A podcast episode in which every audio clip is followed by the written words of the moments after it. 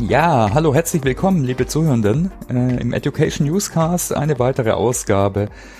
Ja, heute haben wir ein Thema, das uns eigentlich alle angeht oder angehen sollte, äh, mit einer Vermischung mit einem Thema, was uns eigentlich alle interessiert, und zwar das Thema Nachhaltigkeit und Menschen. Äh, bei der SAP nennen wir das People Sustainability.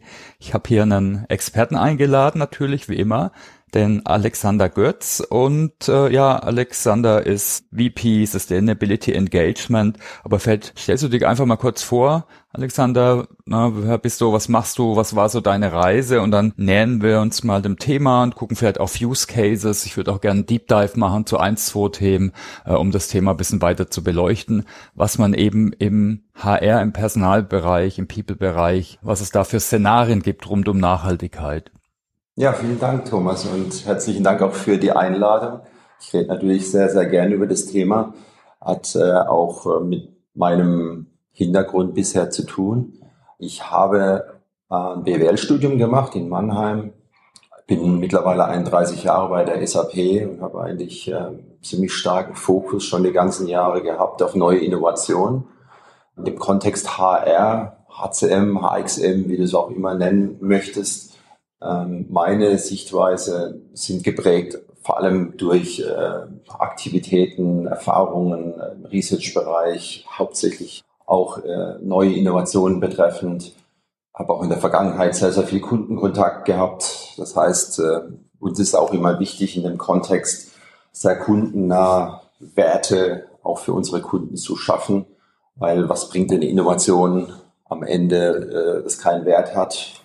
People Sustainability ist da natürlich ein sehr, sehr neues Thema, wo wir natürlich ganz speziell darauf achten, in welchem Kontext steht das, zum Beispiel zu dem aktuellen Wort Future of Work oder zum Beispiel auch Human Experience Management. Das sind ja relativ verwandte Themen, wobei es da natürlich im Detail schon einige Unterschiede gibt. Aber auch äh, einige Co-Innovationen begleitet, das heißt auch sehr, sehr kundennah gearbeitet im Bereich Startup Engagement, Erfahrungen sammeln dürfen und war selbst auch äh, ein Kopf eines internen Startups beziehungsweise eine interne Startup-Lösung hier innerhalb der SAP. Da haben wir uns hauptsächlich mit People Engagement beschäftigt, äh, People Satisfaction, also auf Deutsch gesagt Mitarbeiterzufriedenheit äh, und Mitarbeiterengagement. Das haben wir auch gemessen, konnte es messen, weil am Ende reden wir ja tatsächlich über am Ende intangible Assets, in dem Zusammenhang Ursache-Wirkungsmodelle eingebettet äh, und das wiederum in den Kontext Integrated Reporting gebracht.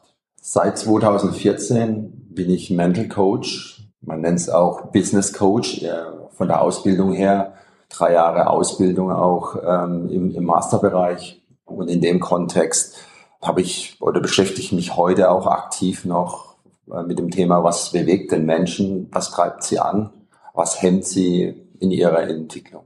Ja, das ist erstmal so, so weit kurzer Überblick über mich. Okay, vielen Dank. Ja, toll, dass du dir Zeit nimmst. Genau, also Coaching ist vielleicht eh mal ein Thema, da könnte ich mal einen eigenen Podcast machen. Wir haben einen sehr großen internen Coaching-Pool, da bin ich zum Beispiel auch dabei und viele andere Kollegen und Kolleginnen. Also sieht man schon eine, einfach eine weitere Rolle, die hier viele Kollegen und Kolleginnen wahrnehmen. Ja, aber vielleicht schauen wir uns mal das Thema People Sustainability an, oder? Wo siehst du denn da so die Themenbereiche oder Grundpfeiler? Da gibt es so verschiedene Ansätze bis hin zu Use Cases. Kannst du das mal versuchen zu beschreiben?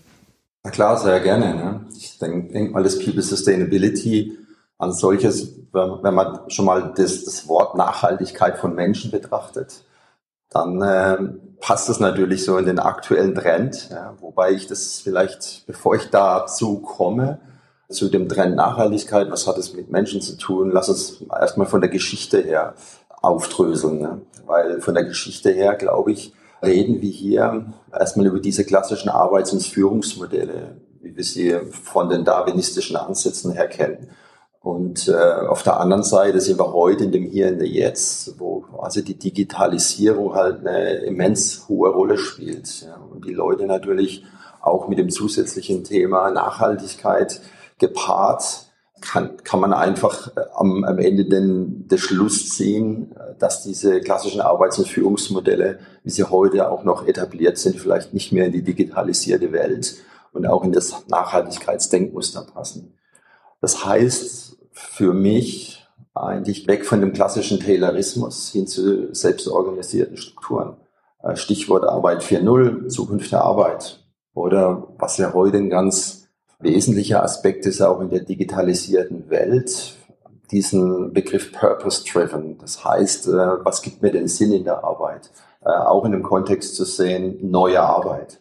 Ähm, man kann natürlich den anderen Pfeiler sehen, der auch sehr, sehr wichtig ist zu betrachten, ist diese sogenannte VUCA-Welt. Ich glaube, da gab es auch schon den einen oder anderen Podcast dazu. Mhm. Will ich da gar nicht so, so weit jetzt abdriften. Aber diese VUCA-Welt zwingt zur Änderung der, der klassischen Arbeitsstrukturen.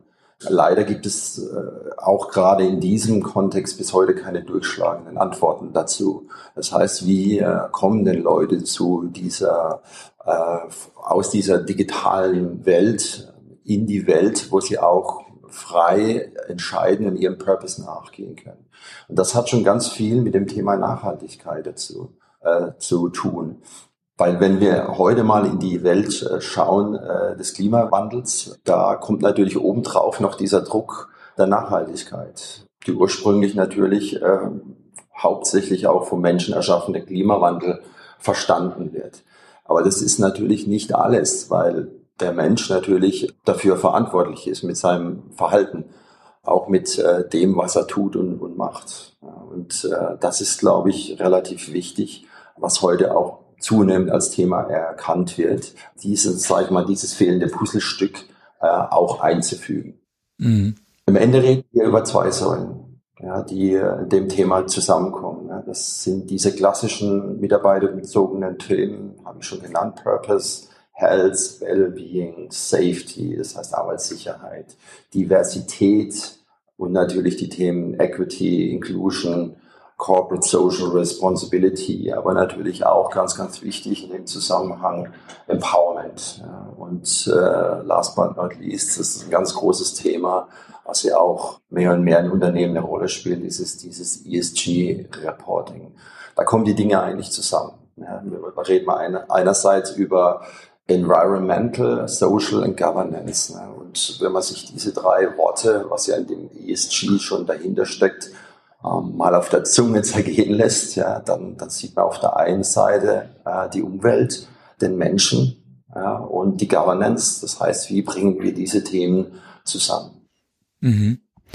Also was ich jetzt so raushöre, und ich denke, das, da können wir gleich noch dazu kommen, äh, ist ja, dass es auch hier ein breiterer Nachhaltigkeitsbegriff ist. Viele denken jetzt erstmal Nachhaltigkeit, oh, da geht es jetzt nur um Environmental Sustainability, also CO2-Reduktion, im Endeffekt Dekarbonisierung, aber äh, Nachhaltigkeit ist ja viel mehr. Ein ganz gutes Rahmenwerk.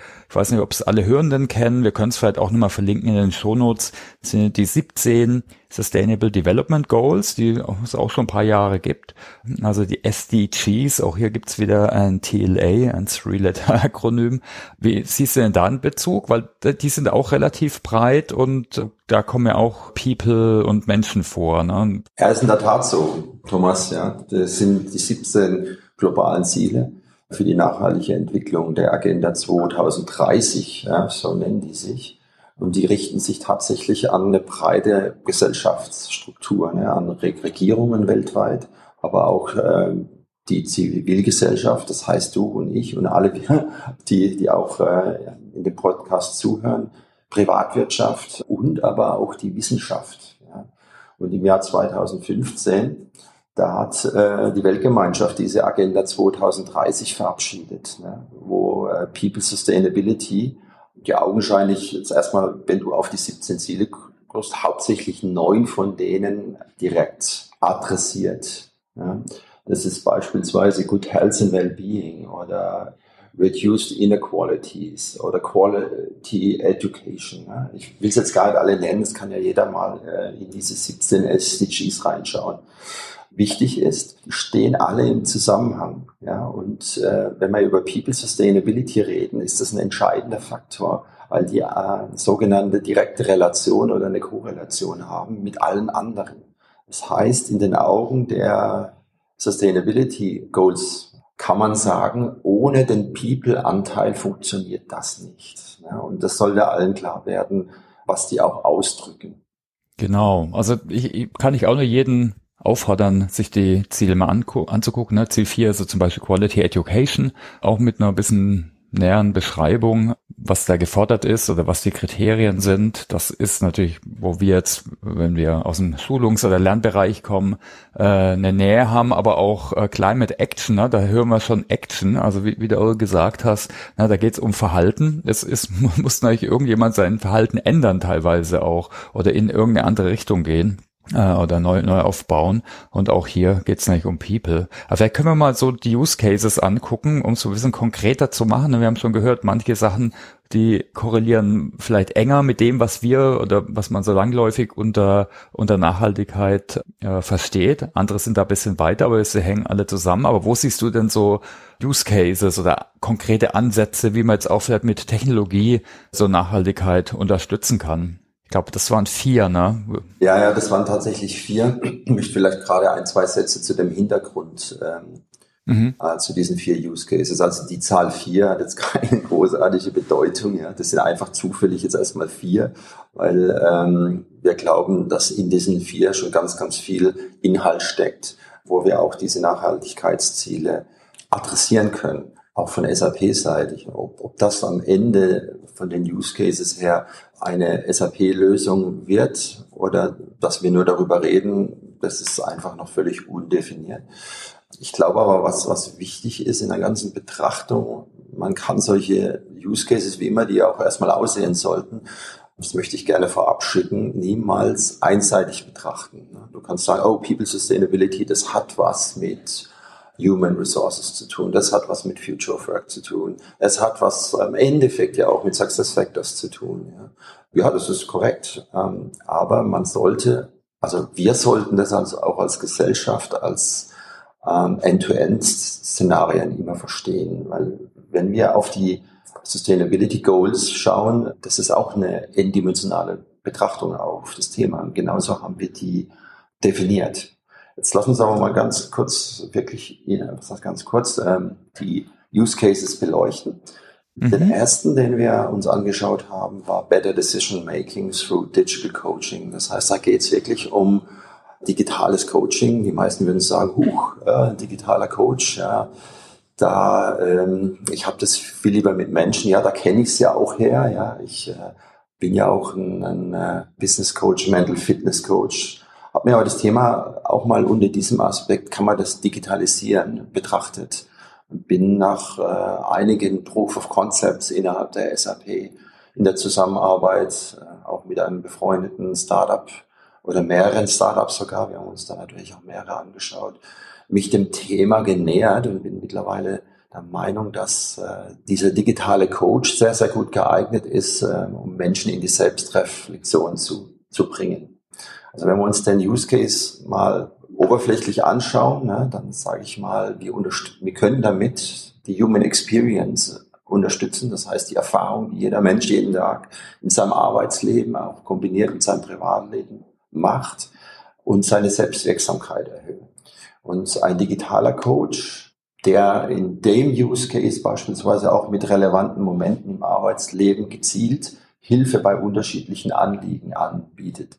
Was verstehen wir darunter? Wir verstehen darunter, dass auch eine Machine Learning unterstützte Lösung diese Momente eigentlich äh, erfassen und triggern kann. Und in diesen Augenblicken auch die entsprechende Hilfe zu einer Selbstreflexion Mitarbeiter einladen kann und es den Mitarbeitern auch anbieten kann. Und ich glaube, es geht mehr und mehr, wenn wir das Thema Nachhaltigkeit, das sagt ja schon das Thema, Better Decision Making, Leute einfach auch helfen, Dinge, die vielleicht jetzt nicht so ganz so gut laufen, ja, die, die sie auch belasten, vielleicht auch die gesundheitlich belasten am Ende, in der mentalen Gesundheit vor allem, dass wir hier Hilfestellung leisten, dann, wenn es wirklich gebraucht wird. Ja, und das ist der, der erste Use Case. Mhm. Der zweite Use Case nennen wir Driving Sustainability Goals through Behavior Change geht es tatsächlich um dieses zentrale Verhalten. Ich weiß gar nicht, warum ich das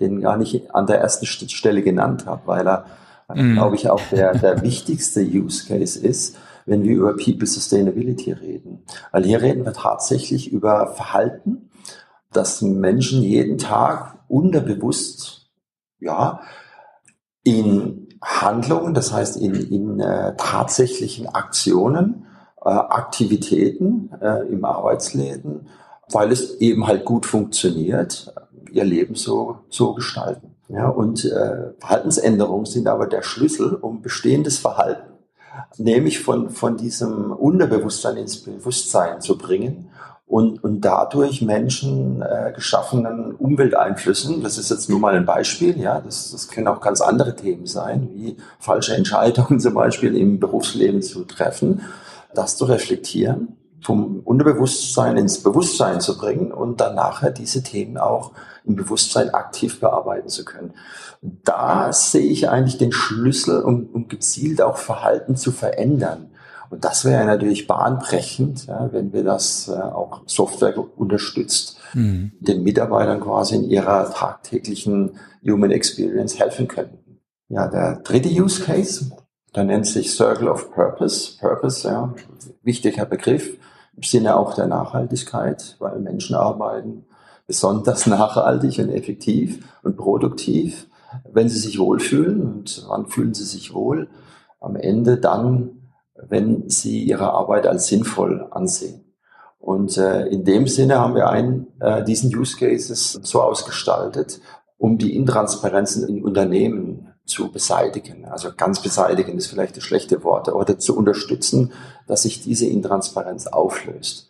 Jetzt hauptsächlich auch daran, dass wir, ich meine, wenn man, wenn man die Situation mal heute betrachtet, ist das ein ganz großer Punkt, ist die Intransparenz in Unternehmen. Im Sinne, wer weiß eigentlich was und könnte möglicherweise zu einem Thema beitragen. Das ist ja super evergreen, ne? ob es das Wissensmanagement oder jetzt Skillmanagement, was jetzt neu hochpoppt in unterschiedlichen Dimensionen. Ja, ja genau. Absolut. Genau, Thomas, das ist genau der Punkt. Ähm, ich, ich meine, ganz ehrlich, äh, das Thema ist ja jetzt nicht neu, ja, und, äh, ja. aber passt natürlich super klasse in das Thema Nachhaltigkeit, weil so viele Menschen im Unternehmen eigentlich gar nicht wissen, was jemand anders macht. Aber stellen wir uns einfach mal ganz kurz vor, äh, diese Themen sind so interessant für andere Menschen, die nicht daran arbeiten, die aber potenziell daran arbeiten könnten, wenn sie es wüssten, dass äh, dieses Thema eine Rolle spielt im Unternehmen. Ich, ich würde mal behaupten, da, da würden ganz viele Menschen ganz viel Mehrwert für, für dieses Unternehmen beitragen können. Und deswegen ähm, und, und ihre Fähigkeiten, Kompetenzen natürlich auch äh, in, in diese Projekte, so, so nenne ich das jetzt erstmal, ja, einbringen zu können. Ja. Wenn äh, bestimmte Aufgaben mit äh, bestimmten Kompetenzen in Projektsituationen halt gebraucht werden würden, ne, dann könnte man eben auf diese Menschen zurückgreifen, die eigentlich im Unternehmen schon, schon da sind. Ja, also das große Problem ist, äh, man weiß eben nichts darüber oder sehr wenig, außer man hat halt ein gutes Netzwerk. Aber das kann man nicht immer annehmen. Mhm. Gut, dann der vierte Use Case, Agilität und dynamische Teams. Und das sind eigentlich alle Themen, die auch unsere Kollegen von SuccessFactors sich heute schon angenommen haben. Deswegen glaube ich, ähm, muss ich da gar nicht so viel drüber sagen, aber vielleicht für den Zuhörer nochmal, da geht es wirklich auch darum, um äh, sich mal klar zu werden, dass dynamische Teams an sich ja kein Selbstzweck sind. Ja, die, die gibt es ja nicht einfach, weil sie dynamisch sein möchten, sondern gehen eigentlich durch die Dynamik in der Digitalisierung. Das heißt, die ähm, Anforderungen an Teams richten sich nach sogenannten Value Chains, das heißt nach ähm, Strukturen beziehungsweise nach Prozessen, die sie eigentlich gar nicht so richtig selber beeinflussen können. Aber die entscheidende Frage am Ende ist, passt denn dieses Teams bei dieser digitalen ständigen Veränderung immer hundertprozentig zu diesem Prozess, zu diesem dynamischen Prozess, der da hinten dran steht? Und ich würde mal sagen, je dynamischer die Zeit ist, je dynamischer die digitalisierte Welt wirkt, desto schneller sind diese Veränderungszyklen und je schneller müssen Teams sich darauf einstellen. Und ja, wir haben es ja mit Menschen zu tun. Ja, wir reden über Resilienz. Ja, und diese Menschen wollen nicht immer sich an diese dynamischen Veränderungen anpassen, ja, weil es einfach schlicht und ergreifend gar nicht mehr ihr Thema ist und weil sie vielleicht in anderen Teams viel besser funktionieren würden. Und dann komme ich ganz schnell wieder auf das Thema Nachhaltigkeit. Ja, nur Menschen, die auch diesen Spaß und dieses, äh, diese Passion in diese Arbeit legen, der Last Mile, sagt man auch oft, ja, die sind dann bereit, äh, in Teams, wo sie richtig gut reinpassen, dann auch die Produktivität am Ende zu bringen, die es auch verdient. Ja, und das mal ganz kurz ein, ein Abriss mm. über die mhm. Themen als solche. Also da, das sind gleich natürlich ganz sicher bei euch zuhören, dann sicher auch viele Ideen, Gedanken gekommen zu den verschiedenen. Ich, deshalb würde ich jetzt auch gerade zu einmal gern Deep Dive machen. Und zwar auch das, was vielleicht so, wenn man das Thema Nachhaltigkeit hört, äh, auch vielleicht relativ nahe liegt. Ich hatte auch erst drüber gesprochen, da gibt es auch verschiedene Dimensionen. Ne? Was kann eine Firma tun, was darf eine Firma tun? Aber vielleicht zuerst mal, wie kann das überhaupt aussehen? Ne? Also mich würde ich würde mal gern so deine Meinung und Erfahrung hören zum Thema Driving Sustainability Goals through Behavior Change. Also ne, da geht es ja in Richtung persönlicher CO2-Kalkulator und äh, oder ähnliche Themen. Oder was ist da so die Idee, äh, wie da der Use Case im, im Detail aussehen kann? Ja, vielen Dank für, für die Frage, Thomas. Ja, also ich, ich, ich hatte ja auch vorhin äh, selbst noch mal in Frage gestellt, ob die Reihenfolge der Use Case Nennung passt. ja, äh, tatsächlich ähm, hat der am meisten Power. Ne? Wir, wir haben ja auch schon Kundenbefragungen dazu gemacht. Und tatsächlich schneidet er jedes Mal am besten ab. Ja? Das ist äh, irre, aber völlig nachvollziehbar. Weil zum einen geht es hier wirklich nicht nur um CO2-Einsparungen der Belegschaft und wie sie quasi CO2-Ziele, die sich Unternehmen gesetzt haben, unterstützen können. Das ist nur ein Beispiel. Ja. Ähm, deswegen haben wir dieses äh, CO2-Footprint-Thema hier nicht in den Titel genommen. Ja. Aber wenn ich, wenn ich mal das Thema als solches betrachte, dann muss ich sagen, hier hilft mir natürlich auch so meine Erfahrung als Business und Mental Fitness Coach. Weil hier geht es wirklich ganz krass ums Verhalten. Ja? Und dieses Verhalten wird äh, erzeugt durch unser Mindset. Ja? Das heißt, durch unser tägliches Denken, durch unsere Erfahrungen, durch unsere Umwelt, durch unsere eigenen Fähigkeiten und Strategien, aber auch Themen wie unsere Glaubenssätze, die in der Vergangenheit immer funktioniert haben. Wieso sollen die heute nicht mehr funktionieren? Ne? Und natürlich auch die, die, die inneren Werte ne? und der Sinn in unserem Tun. Ne? Das sind die Schlüsselaspekte, wenn wir über dieses Thema reden. Weil Verhalten läuft in der Regel nämlich unterbewusst ab. Und äh, es kann sich aber ändern, indem wir unterbewusstes Verhalten ins Bewusstsein der Menschen bringen. Ja? Und äh, wir es dann erlauben, dass, äh, dass wir es auch reflektieren können. Ja? Ist das noch effektiv? wie wir handeln. Ja? Macht dieses Handeln Sinn? Ja? Ist dieses Handeln vielleicht auf dem eigenen inneren, sage ich jetzt mal, Testmodus angekommen? Ja? Und nur dann kann ich es auch ändern. Und wenn wir das mal in Bezug äh, zu CO2-Footprint bringen, ja, dann, dann ist es relativ einfach auch zu, zu verstehen. Und deswegen haben wir das als Beispiel genommen. Ja? Und nehmen wir einfach mal kurz an, äh, Menschen äh, machen Dienstreisen, ist ja heute nicht, nicht mehr so stark. Also Kunden sagen auch zu uns, na ja, das haben wir heute geregelt, indem wir einfach das Budget für Dienstreisen gekürzt haben. Ja, aber dann habe ich äh, einfach einen, einen äußeren Einfluss rein, reingebracht, ne, um das Verhalten zu ändern. Funktioniert auch, aber ich nehme die Menschen halt einfach gar nicht mit. Ne. Die verstehen teilweise gar nicht, ja, wieso, weshalb. Und wenn es dann wieder, sage ich jetzt mal, sich so eine Reglementierung lockert, dann ist das Verhalten wieder das alte. Also müssen wir eigentlich, müssen wir eigentlich von der Denke her dahingehend, dass man Leute oder Menschen, Mitarbeiter klar macht, wie ist denn sein eigener Anteil, das finde ich wieder gerade bei dem Thema Purpose, an äh, CO2 verbraucht der Organisation, des Teams, vielleicht auch individuell gesehen und wie kann ich äh, bestehend auf meinem aktuellen Verhalten, möglicherweise durch Vorschläge, die ja auch von so einem System kommen könnten, meine Reiseverhalten zum Beispiel verändern. Ne? Oder mein Verhalten im, im, Sinne von, ich nehme ein Auto, an, vielleicht jetzt gerade nicht mehr, sondern äh, anstelle des Fahrrads. Ähm, und, äh, aber immer so die, mit dem großen Fragezeichen, wieso soll ich das tun? Aber wieso soll ich das tun, ist natürlich die Frage, die sich jeder Mensch ja selbst stellen muss. Aber am Ende ist, was ist die Alternative? Und was kann ich denn anfassbar auch damit verändern? Ja, und ich glaube, das ist ganz wichtig, diesen Veränderungsprozess auch mit aktiven Vorschlag äh, zu begleiten. Ne? Vielleicht gerade noch ein Beispiel, wo wir das auch schon praktiziert haben innerhalb äh, unseres Teams.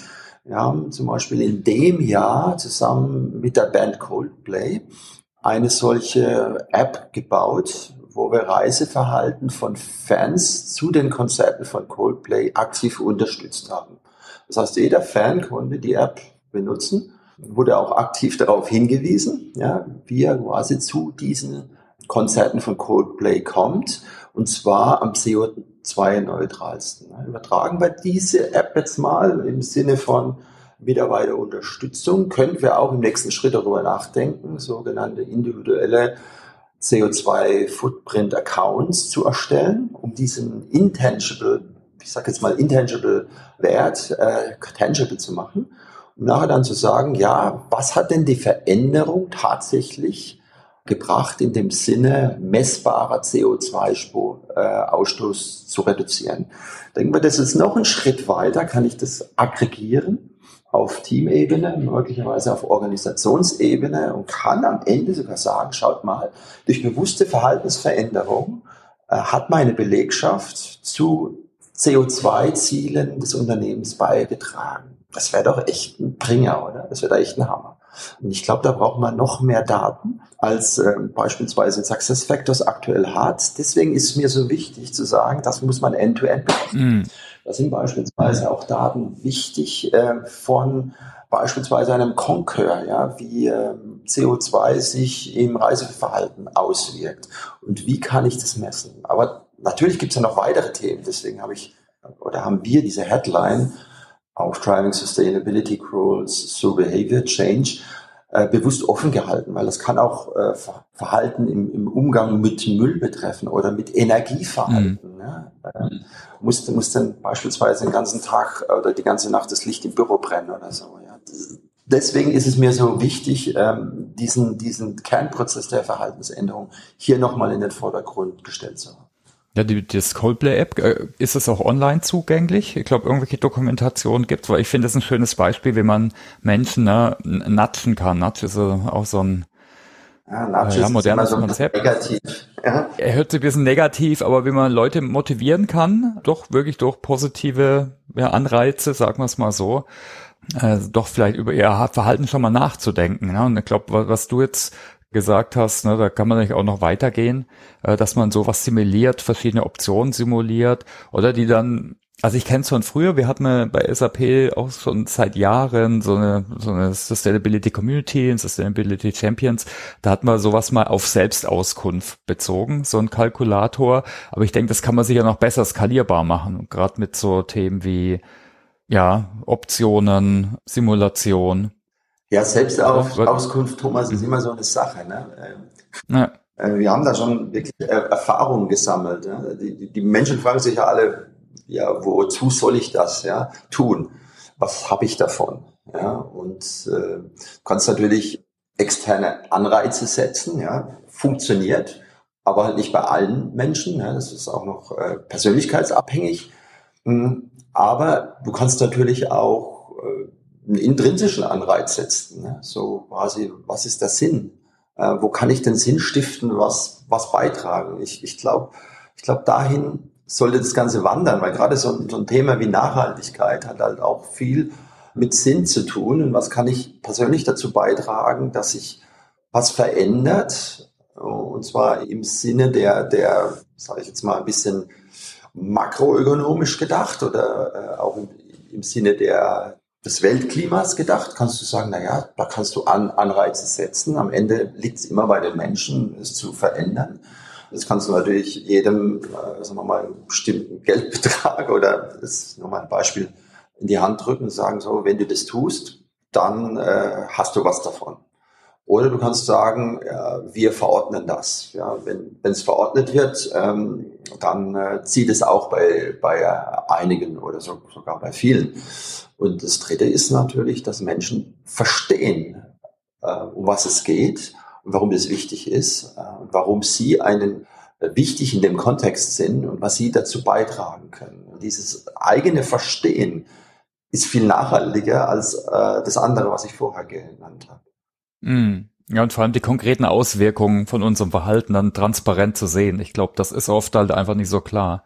Äh, eine Frage hätte ich, da, weil die wird natürlich dann schnell diskutiert. Was kann und darf denn da eine Firma überhaupt tun? Das ist dann eher eine ethische Frage. Also ich meine, da gibt Firmen haben einen ganz unterschiedlichen Purpose, ne? Klar, jetzt jetzt Firmen wie SAP und viele andere, die wollen ja CO2-neutral werden, dann wäre das zum Beispiel so ein Überziel, äh, wo man sagt, da hängt man sich dran. Oder was ist denn da so deine Meinung? Äh, ja, ähm, ich jetzt mal gerade, was darf eine Firma tun? Ja? Es ist mhm. natürlich ähm, gerade mit diesen ganzen GDPR-Rules, äh, Data Privacy, Data Protection. Ja, auch eine ethische Frage eigentlich auch irgendwo ein bisschen. Ja, ne? natürlich. Natürlich ist es auch eine ethische Frage. Ähm, aber ich, ich würde es mal gerne so formulieren. Wenn eine Firma, eine, die Menschen dort äh, gerne arbeiten, weil der Purpose stimmt, ja, dann glaube ich, dass Firmen auch als Vorbilder dienen, ne? als Vorbilder für alle Menschen, die dort arbeiten.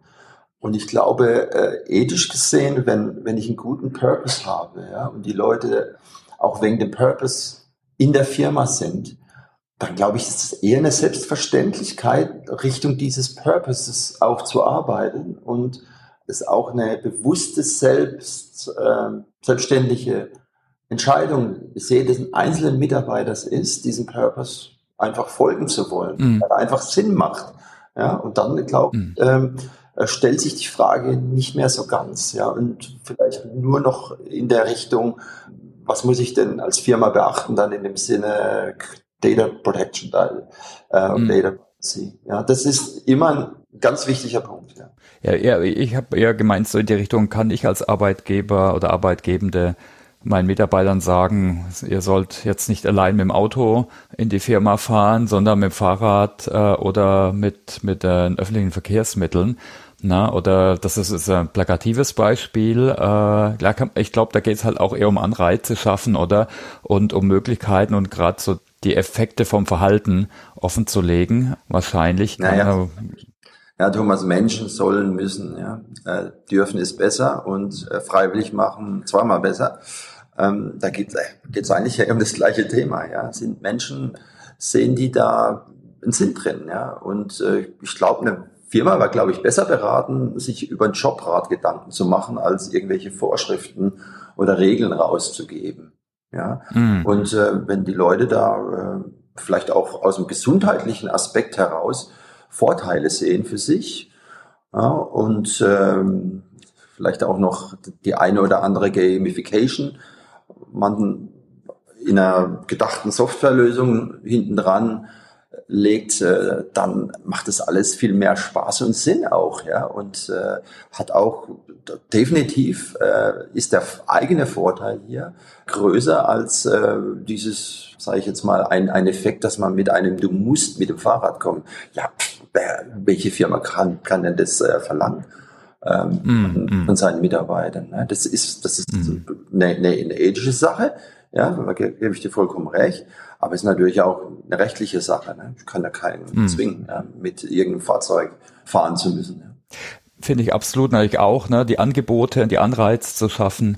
Ich denke, das ist key. Und es gibt da natürlich die berechtigte Kritik, ey, das, es gibt da die großen Hebel, die machen viel mehr aus. Also gestern habe ich gehört zum Beispiel, dass Biogas in Deutschland extrem gedrosselt ist wegen irgendwelchen wahnsinnigen Behördenauflagen oder auch, dass viele Solarkraftwerke schon ein halbes Jahr noch nicht online geschaltet sind, äh, auch wegen wieder behördlichen Problemen. Also da gibt's Hebel, die sind viel stärker.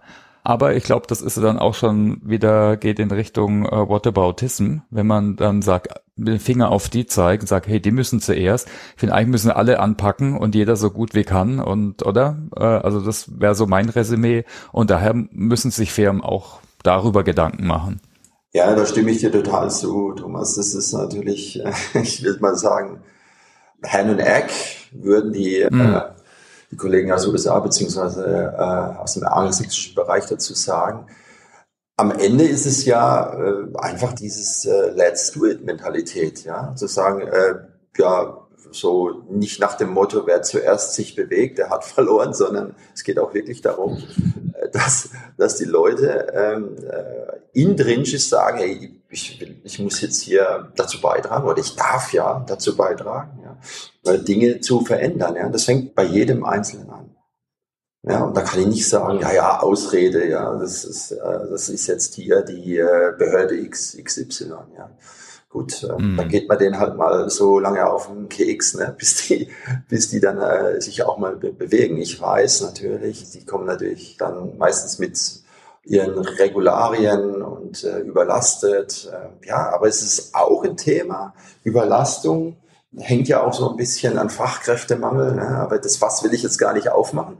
Aber Fachkräftemangel äh, in, dem Bereich äh, hat natürlich auch was damit zu tun. Wie halte ich denn meine Mitarbeiter äh, im Unternehmen? Und dieses Thema muss man in der Nachhaltigkeitsbetrachtung eines Unternehmens ähm, auch machen, weil viele Unternehmen sprechen heute schon über das Schlagwort oder die zwei Schlagwörter Silent Quitting. Und am Ende werden die Menschen, so sagen wir mal, ihre, ihre Arbeitgeber sich genau anschauen und äh, auch auf den Nachhaltigkeitsfaktoren.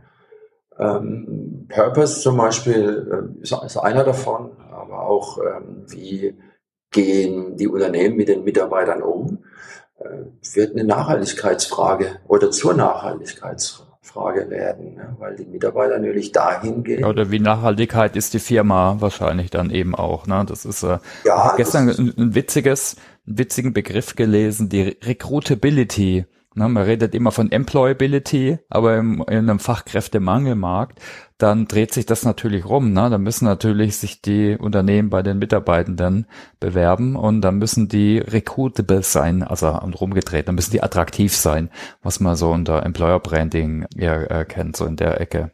Ja, aber, aber vielleicht können wir mal ganz gucken. Thomas, der Wandel ist ja, ja. signifikant, der hat sich ja um, umgedreht. Ja. ja. Diese, diese sage ich jetzt mal, Haltung, wie man noch so in den 90ern äh, oder auch Anfang der 2000er gesehen hat, ja, so, so der Arbeitgeber stellt sich auf und die ähm, Mitarbeiter kommen.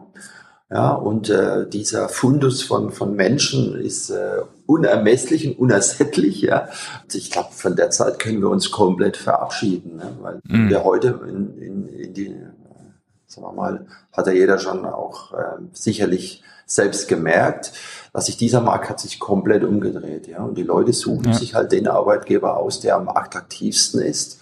Und ähm, ich glaube aber, wenn die Menschen diesen passenden Arbeitgeber gefunden haben, und je mehr passt, desto effektiver, produktiver sind die Leute, weil sie einfach Spaß haben, bei diesem Arbeitgeber zu sein und äh, die Last Mile zu gehen. Ja, und das, das hat auch brutal was mit Nachhaltigkeit zu tun. Ja. So der mhm. nachhaltige Arbeitgeber, nicht nur im Sinne von green painted, ja, so quasi nach außen brauche ich brutal wenig CO2 und ich produziere super nachhaltig ja, und ich, ich schaue drauf, dass ich wenig Energie verbrauche, ist eine Seite, aber auch die andere Seite, deswegen People Sustainability auch in dem Sinne, bin ich attraktiv und stelle ich mich als Arbeitgeber auch meinen Mitarbeitern gegenüber so auf, dass ich als äh, attraktiver Arbeitgeber damit nachhaltig bin. Vielleicht können wir mal auf so ein paar konkrete Tipps äh, gucken. Was würdest du denn empfehlen? Jetzt äh, sagen wir mal, ich bin äh, Personalmanagement-Mitarbeiter irgendwo in, in einem HR-Bereich. Mittelständler oder Konzern, was wären deine Tipps denn, also praktisch für die Zuhörenden, um mehr Nachhaltigkeitsfokus im HR wirklich in der Praxis zu leben? Ja, das ist eine, eine gute Frage. Ne? Ich, äh, ich kann eigentlich vielleicht mich so ausdrücken, das Reflektieren des eigenen Verhaltens und vielleicht auch der eigenen Strategie gegenüber von Mitarbeitern oder generell zum Thema Sustainability, ob ich da auf dem richtigen Weg bin.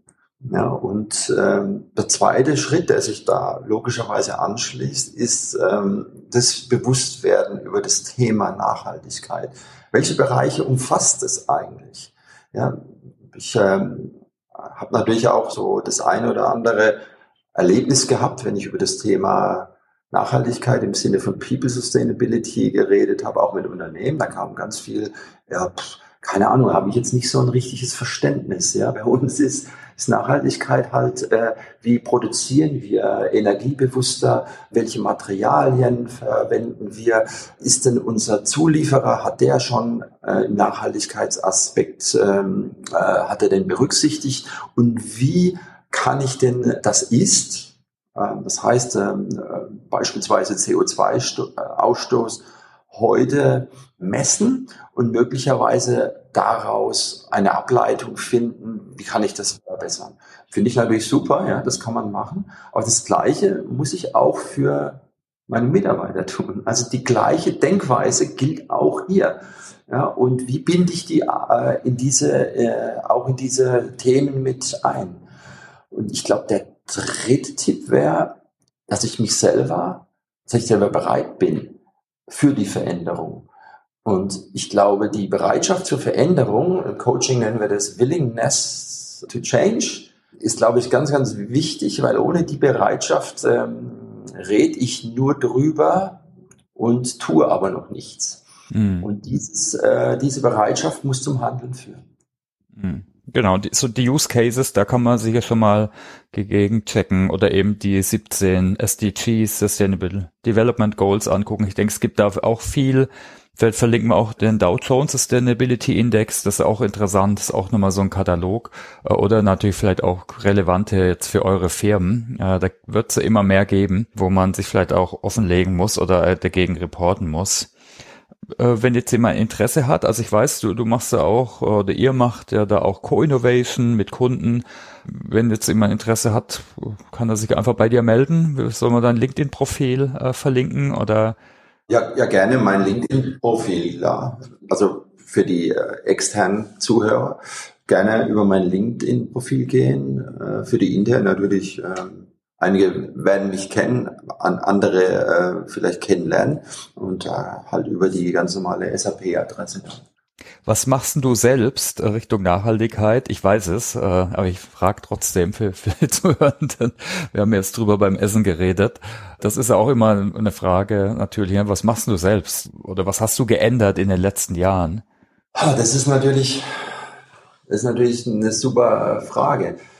Ich hab, also erstmal habe ich das wahrscheinlich eher unterbewusst gemacht, aber tatsächlich fahre ich seit drei Jahren jetzt äh, selbst ein Elektroauto, habe vorher vor fünf Jahren mir äh, auch ein Elektrofahrrad gekauft, ja jetzt nicht äh, vielleicht aus dem Grund, weil ich mit dem normalen Fahrrad äh, irgendwie so schnell schlapp bin. Ne? Also das ist nicht der Grund.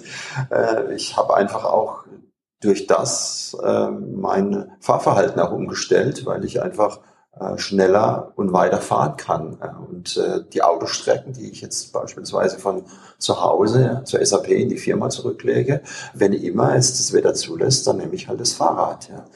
Und ähm, ja, seit einigen Jahren auch im Bereich Photovoltaik unterwegs und jetzt gerade kürzlich sogar nochmal aufs eigene Dach äh, nochmal 10 kWp gesetzt ja, und äh, das Ganze verbunden mit einer Speicherlösung.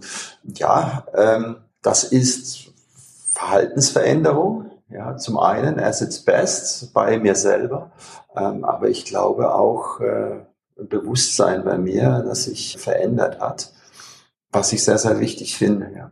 Ja, ich glaube, das ist immer das Beste, wenn man auch guckt, was kann man selbst äh, ändern äh, und dass man sein Verhalten reflektiert. Ich denke, das machen gerade ganz viele. Natürlich jetzt nochmal mit der ganzen Energiekrise nochmal verbunden noch mehr. Ja gut, äh, wie ist denn deine, deine Vision so für die Zukunft, Nachhaltigkeit im Personalbereich?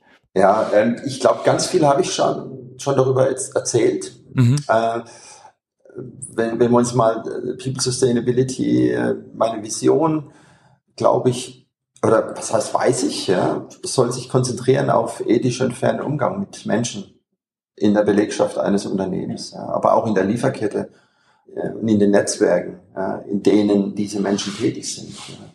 Und letztendlich genauso wie, wie die ökologische äh, und ökonomische Nachhaltigkeit sozusagen einen sorgfältigen Schutz äh, und die Nutzung natürlicher und finanzieller Ressourcen erfordert, müssen wir auch die Menschen und das menschliche Potenzial als wertvolle Ressource erkennen. Ja, äh, was heißt erkennen? Viele tun das ja schon. Ja, oder wir sollten sie betrachten ja, und immer mehr so betrachten, die wir schätzen und auch unterstützen, auch softwaretechnisch unterstützen, um ihre Widerstandsfähigkeit und Flexibilität einerseits zu fördern und andererseits auch das Erreichen damit der Nachhaltigkeitsziele zu fördern. Weil ohne Menschen geht das nicht. Ja? Und das ist, glaube ich, wichtig. Ja? Weil der Mensch hat dieses Problem erschaffen. Und jetzt vielleicht nochmal ganz äh, schlau zu wirken, nochmal den Albert Einstein in dem Sinne zu zitieren. Wir können die Probleme, die wir verursacht haben, nicht mit dem gleichen Denken und Handeln beseitigen. Ja, und ich, ich glaube, das ist ein ganz wertvoller äh, Sichtweise. Ne? Das ist jetzt nicht, nicht neu, aber heißt, wir müssen und wir sollten äh, unser Denken ver verändern. Mm. Genau, und einfach jeder na, reflektieren, was er oder sie tun kann. Ich denke, es ist jetzt klar geworden, es gibt einiges, was man tun kann und es ist auch nicht immer so ganz nah oder muss nicht ganz nah an der, der Thema Dekarbonisierung sein. Also fährt nur noch mal ein Satz dazu, was wir jetzt machen, was wir gerade jetzt äh, ad hoc einfällt. Ähm, natürlich, was wir abgestellt haben, waren die Kataloge. Das war dann schon dann doch die, die naheliegenden Themen, äh, die Schulungskataloge. Ne, da kann man Ressourcen sparen. Wir haben geschaut, dass wir kompensieren. Also wenn Leute in unser Schulungszentrum reisen, dann wird sowas durch eine Baumpflanzung kompensiert. Ich meine, das ja wahrscheinlich eine ein eigenes Thema für einen Podcast, weil da gibt es natürlich viele Pro und Kontras und Möglichkeiten. Aber natürlich auch gucken wir, dass wir nachhaltige Lernmethoden natürlich nutzen. Äh, also das hat auch beim Lernen ganz viele unterschiedliche ja, Elemente. Aber da gucken wir vielleicht nochmal besonders drauf. Ja, du, also ich denke, da können wir einen Deckel drauf machen, oder? So, sollen wir mal ja, so auf dein Narrativ. Vielleicht noch ja. zum, zum, zum Thema Lernen, ne? ein, ja. ein Satz oder zumindest eine Bemerkung. Ne? Ich meine, mhm. wenn wir uns diese vier Use Cases mal anschauen, ja, ob es jetzt äh, Better Decision Making ist, so Digital Coaching oder Service of Purpose oder Driving Sustainability, da spielt natürlich Lernen eine eklatant wichtige Rolle. Äh, ich meine, so wie wir heute lernen, ja, hat jeder ja seinen eigenen Lernstil, ja, und äh, je, je mehr sich Systeme auf Lernstile ausrichtet, desto besser. Aber wenn wir jetzt es auch noch hinbekämen, dass äh, systemseitig erkannt wird, beispielsweise durch, ich sage jetzt mal, Konzepte wie SuccessFactor ja heute schon ausarbeitet, Whole Self Model, ja, das heißt äh, Beschreibung, was sind meine eigenen Lernstelle, was sind meine eigenen äh, Bedürfnisse im Sinne von, äh, was mache ich gerne, was sind meine Aspirations, heißt ja auch so schön im Englischen. Wenn ich äh, Persönlichkeit vielleicht noch mit einbeziehe und das Ganze in den Kontext setze des Lernens und Lernzeitpunkte aktiv erkennen könnte, dann könnte ich jederzeit ein sogenanntes On-Demand-Learning anbieten und zwar aktiv systemseitig. Ja, zu sagen, schau mal, das ist jetzt äh, vielleicht ein Zeitpunkt in deiner Human Experience, in dem du äh, eine Lerneinheit bräuchtest und zwar ganz gezielt auf äh, den Skills und die Kompetenz, die du jetzt in dem Augenblick bräuchtest. Einfach Lernvorschläge geben und dann mit dem richtigen Content. Also nicht so wie bisher. Ich suche wie äh, und ende als verzweifelter Mensch äh, und habe dann, was weiß ich, 100 Hits ja, in, einer, in einer Liste. Und am Ende muss ich mir aus den 100 noch das raussuchen, äh, was für mich jetzt am besten passt. Das ist ja eine immense Zeitverschwendung, wenn wir mal auf, auf das schauen. Und natürlich auch mhm. äh, immense, sage ich jetzt mal, Informationsdichte die ich mir in einem Zeitpunkt raussuchen muss und dann auch noch die richtige Entscheidung treffen muss. Was ist jetzt genau das Richtige für mich? Und ich glaube, das kann man mm. machen. Das kann man besser vorfiltern. Und schwuppdig äh, reden wir über nachhaltiges Lernen. Mm, genau, also das ist sicher auch nochmal ein Thema, ne, wo ich mit Thematik ganz kurz angerissen habe, was dann auch wieder Auswirkungen allgemein auf so People Sustainability hat. Ja, genau. Ja, danke. Du, dann vielleicht kommen wir gerade so zu den letzten äh, drei Fragen. Äh, wie ist denn dein Narrativ für Lernen und Veränderung? Ja, lerne jeden Tag was dazu und versuche das Erlernte stets in einen relevanten Zusammenhang zu setzen und anzuwenden. Denn nur dann werden aus dem Gelernten auch Kompetenzen. Und im Sinne des Change würde ich gerne dem Zuhörer mitgeben, äh, im Change sind immer mehr Chancen als Risiken. Cool, danke.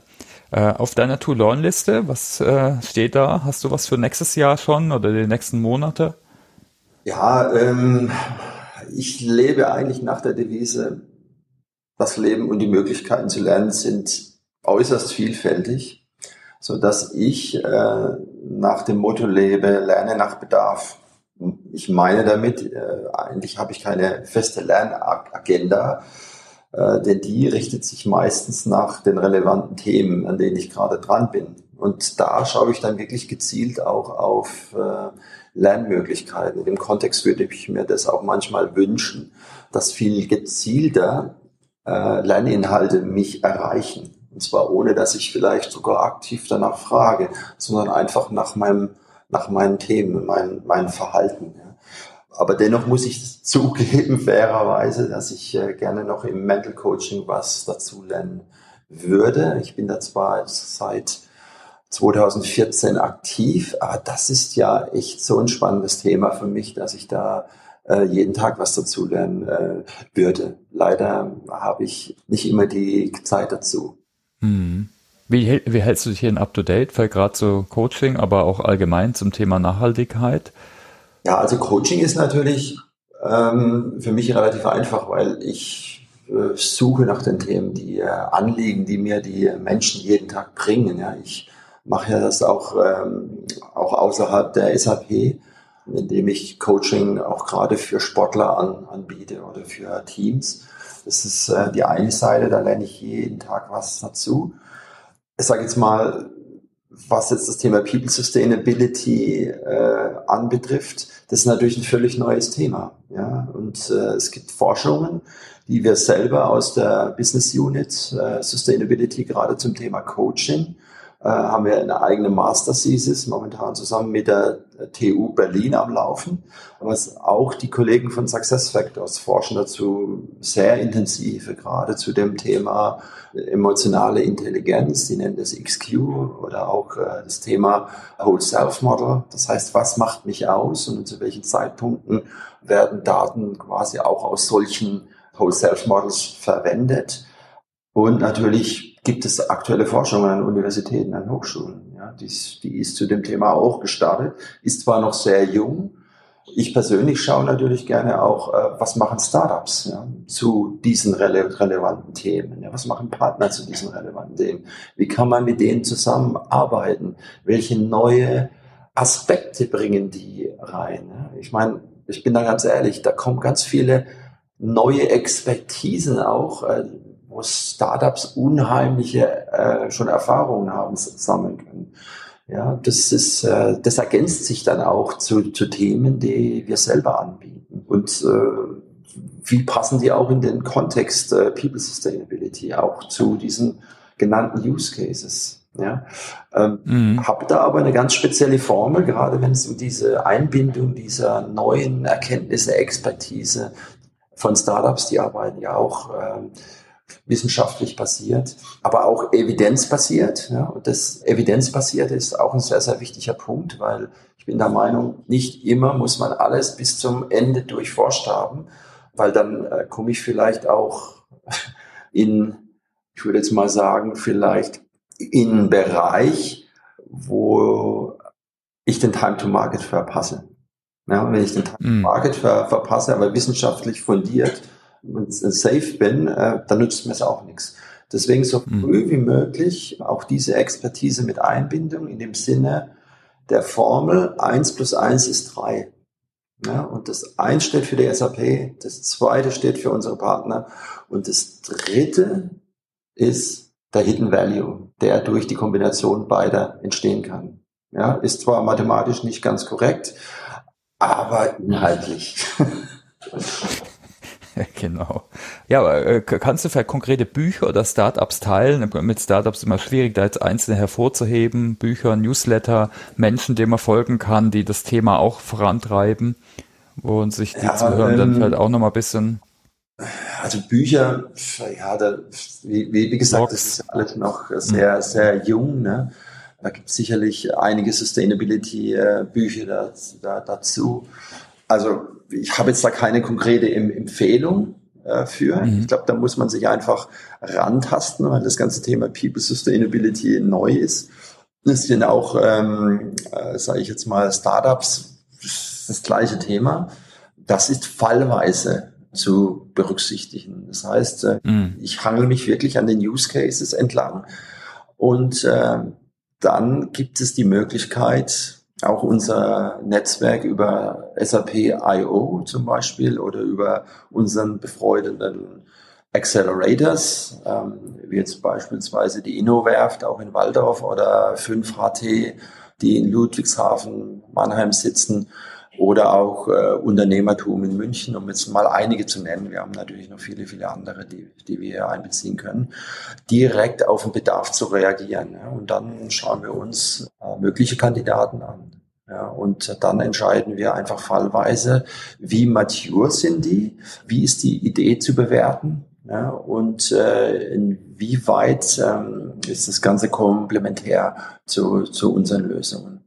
Und dann äh, fördern wir die auch in dem Sinne, dass wir sie aktiv einbinden und am Ende hoffentlich auch Teil unserer Community werden.